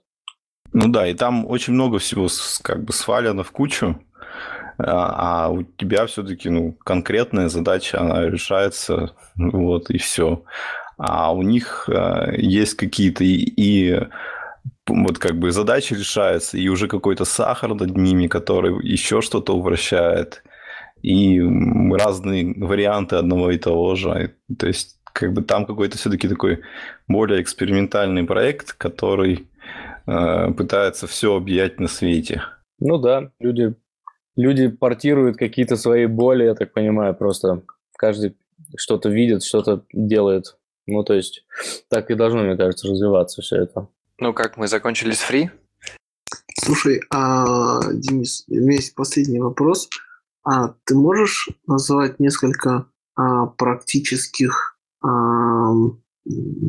классных фич, которые вы прям реально заиспользовали у себя с помощью фри, которые без фри были бы очень дороги. То есть, э, я не знаю, все то, что... Какие из тех базвордов о преимуществах фри, которые на презентациях рассказывают, вот вам реально пригодились, когда вы у себя э, использовали это для реальных, реальных проектов? Ну, как я и сказал уже, то есть э, очень круто, когда ты пишешь какой-нибудь вот процесс, да, который там процессе своей работы общается там с несколькими сервисами, ну или с несколькими сущностями, и ты пишешь его, и у тебя нет ни одной внешней зависимости просто у этого, и ты понимаешь, что просто это чистое описание того, что нужно сделать э, в словах, ну, предметной области. То есть первое заставляет тебя думать реально о предметной области. И только после этого, когда у тебя уже ну, описан этот процесс, ну, ты его, например, начинаешь тестировать. Такой понимаешь, а, типа для тестов вот мне удобно использовать Id, например. После этого там, ты уже ну, начинаешь использовать реальный эффект. Там идешь в базу или идешь куда-нибудь по сети. То есть... Э, Слушай, ну да, но ведь просто, просто на колбасе trait ов это такой же подход же. То есть я беру, написал три trait а, а, там trait, trait хранилище, trait API, там trait еще, там, не знаю, бла-бла-бла, и начинаю их композировать. Ну, нет у меня сразу эффектов. А, ну, F с дыркой как эффект. Ну и ладно, написал все на фьючах вперед.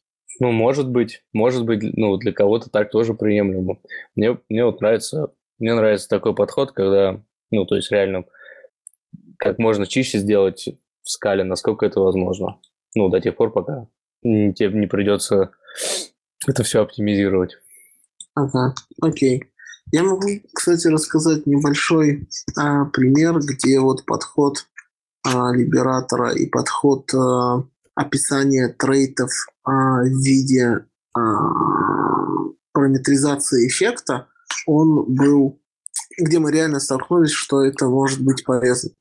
У нас есть, э, у нас есть тесты на проекте, которые э, выполняют API-запросы к тестируемому, а, к тестируемому сервису. И они там возвращают в общем случае HTTP, HTTP-ответ, в котором есть там какая-то JSON. И вот а, у нас есть два сценария. В одном случае мы хотим, а, хотим знать детали HTTP, хотим иметь такой, а, такую реализацию API, которая нам дает доступ к HTTP, а в другом случае мы хотим, э, мы надеемся на то, что у нас э, с HTTP все окей, все отвечают нам 200, а, и хотим иметь сразу доступ к а, самому телу ответа. И вот у нас, а, нам пришлось, ну, мы выбрали в итоге другое решение, но вот, вот пример того, где я в реальной жизни столкнулся с тем, что использование вот либо free алгебры, либо просто трейта, который параметризован эффектом, а, было бы эффективно и было бы круто. У вас было что-нибудь похожее? Ну, вообще я к этому пришел именно первый раз, когда абстрагировал вот этот э, эффект, да, финальный, то есть в трейде еще до фри. То есть сразу вылезла куча всякой фигни интересной в том плане, что до этого я, например, пробрасывал uh, execution контекста, да, ради future uh, в методы. А когда ты это делаешь, когда ты абстрагируешься по эффекту, да, ты понимаешь, что это вообще детали реализации. ну, может быть, для кого-то это было очевидно, для меня это как бы вот было такое прикольное открытие. И что, ну, и потом, когда тебе нужно просто ну, что-то выполнить, ты говоришь, вот мне надо, чтобы EF была монадой, и вот, вот реализация этих трейтов относительно этого EF. Теперь мы с ними работаем. Отлично. Или может он вообще аппликативать ее достаточно. Ну, то есть, это уже хороший шаг. Окей, спасибо.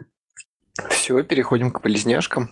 Да, um, пора уже, а то что-то много а, разговариваем. У меня ну, тут вся семейка проснулась, начнет сейчас шуметь. Ну, будет тогда первая полезняшка с Plane, а, чтобы упростить работу со всякими шейплазами, более подробные, более подробные ошибки по поводу вывода типов. А, улучшенные ошибки по поводу э, имплиситных разрешений типов. В общем, советую всем. Я сам попробовал использовать, она реально пишет большие ошибки, более понятные. То есть, если у вас ошибка с шейплезом, она добавляет специальный флаг, э, использовать надо специальный флаг, как слог implicits, и вот ваш профит. А, а это не содержится в реквесте еще одного, еще одном реквесте от Сабина в скаву? Честно Что-то говоря... про разрешение имплиситов. Это просто детализация. То есть более подробное описание. Потому что Shapeless, как известно, может выдать просто какую-нибудь ересь, либо просто не найден имплисит, либо ну, просто что-то не подходит. Это помогает. Ну, тут даже без шейплеса да, такие ситуации да. случаются. Эта штука, интересно, с Lazy помогает, потому что Lazy через макросы там реализуется. Нужно смотреть, я думаю. Uh, так, другая полезняшка – это Big Deal от Intel. Это Big Deep Learning. Big Deep Learning. Блин, что-то заговорился, извиняюсь. Uh, это классная Deep Learning библиотека от Intel. Как они говорят, очень производительная, сравнится с TensorFlow. Uh, что хочется отметить, что это только их библиотека. Можно использовать натренированные можно использовать претренированные э, а, тензорфлоуные торчевские э, модели и загружать их в Spark, используя Big, Big DL. Вот. Сам я попробовал использовать, и что могу сказать, что из хорошего только что синтаксис приятный. Из плохого то, что все равно тут есть такой интересный компонент нативный, то есть придется все равно какие-то нативные библиотечки, чтобы были доступны Spark кластеру. Отсюда вывод, что либо докер, либо каким-то образом надо подсовывать это все в класс path э, нод, и да, вот тогда это все будет работать. Я, как обычно, похоже, разряжаю э, разговоры о высоком грязном спарком мне интересно, я видел, по-моему, в Deep, Deep Learning в FOG там тоже аналогичная возможность загружать модели из Торча или из еще с какой-то библиотеки. Насколько вообще как бы такой подход принят, что э, научили в одном фреймворке, а заиспользовали в другом? Я так понимаю, что это для каких-то дата-аналитиков. То есть я бы понимал, если это что-то на питоне натренировать и загрузить куда-то в скалу. Но не знаю, честно говоря. А, когда я заканчивал университет, э, ребята тренировали нейронную сеть для, для банкинга, что-то там, оптимизация распределения денег в банкоматах. И да, они учили э, модельки специальным, специальной utility для дата-аналитиков. Та генерировала притренированную сеточку, и они ее вставляли и загружали куда надо. Ну, это мой experience был. Я, этим, я это видел только со стороны, так что я ничего подробного сказать не могу об этом. Deep Learning, сейчас модно говорить Deep Learning, как раньше Reactive. Э, не знаю, насколько это эффективно. Тогда следующая полезняшка – это индекс RDD для Spark. Маленький проект, всего 200 звезд. А что, что он позволяет? Spark изначально стал известен за счет того, что можно было RDD-шки кэшировать, за счет этого делать быстрее операции, э, похожие на MapReduce, в памяти Spark, то есть вообще суперская была операция кэш, все это типа закэшированная RDD, можно на ней быстро что угодно делать. А что если использовать эти RDD как плохую in-memory базу? В общем, ребята этого ребята этой библиотеки запарились этим вопросом, и да, можно использовать. Потому что вообще изначально-то так и можно использовать RDD. Там есть, можно лукапить, можно доставать конкретные данные, вот. Что у него в кишках, я не знаю. По идее, это должно работать лучше, чем обычный лукап какой-нибудь RDD. А, но э, есть другая штука, называется Ignite RDD. Это фреймворк, который позволяет кэшировать и распределять RDD-шки между тасками, между джобами. И это все-таки более масштабное решение. Индекс RDD что-то более lightweightное. Чтобы использовать Ignite, надо поднимать там кучу всякой архитектуры, э, кэшировать что-то. Ну, более запарная идея. Если кто-то, в общем, заинтересовался идеей индексирования, хранения данных, использования RDD как in-memory дату базу, то начать с индексной RDD – это самое, что ни на есть благое дело. А, другой вопрос, насколько это эффективно и резонно ли, потому что э, сам по себе вопрос того, стоит ли хранить так долго а, RDD в Spark, потому что это может схламлять память, может тратить ресурсы а, сервера, это уже вдруг такое. В общем, надо смотреть. Слушай, я тебя хотел про Spark RDD спросить чуть-чуть. А, а скажи, а нет ли там в Spark и RDD такой штуки, которая позволит а, иметь э, индексы для быстрого доступа? То есть вот все классно, мне нужно там, я хочу делать MapReduce и батчинг, но иногда для этого батчинга мне нужно делать быстрый укап, и в память это не вылазит. То есть э, есть ли какие-то форматы для хранения на, а, на Spark, которые позволяют эффективно делать быстрый укап? Быстрый укап в Spark RDD. Ложь. А, но... Ну, не, не обязательно в Spark RDD, но просто хочется делать быстрый укап. Um, in-memory укап. Не, не in-memory. Uh, ну, это все... Тогда я просто не очень понял вопрос. На самом деле в RDD можно считать откуда угодно, что угодно. Да, ну вот, допустим, мы используем паркет, и у нас э, ну, в паркете доступ к какому-то элементу, но он, короче, не очень быстрый, если, э, если это... Ну, вообще просто он не очень быстрый. Если мне нужно прочитать один элемент, а одну строчку всю целиком, то мне нужно прочитать э, фактически там, ну, чуть ли не блок целиком, потому что в разных частях блока лежит все это. Я думаю, что это плата за то, что с масштаб... ну, то, что с масштабируемостью у тебя не будет вырастать это время доступа сильно. Ну, ну ладно, окей, я потом... Да, это слишком... Ну, RDD это сама по себе такая небольшая ложь. Это вроде как распределенный массив, но он распределен хитро. И за счет этого существует понятие как партиция. И это все на самом деле гораздо страшнее, чем на бумажечке. Окей, Алексей, двигаемся дальше. Что там, да, моя тема какая-то? А, да, точно. Значит, э, Даниэль Спивок э, запилил новую либу про парсеры и комбинаторы.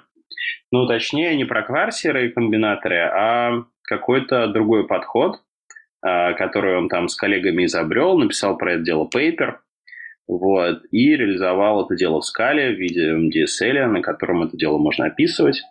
Вот, и он, ну, то есть это как бы альтернатива парсерным комбинаторам, и ну, то есть это еще один способ э, как бы описывать и разбирать контексты свободной грамматики.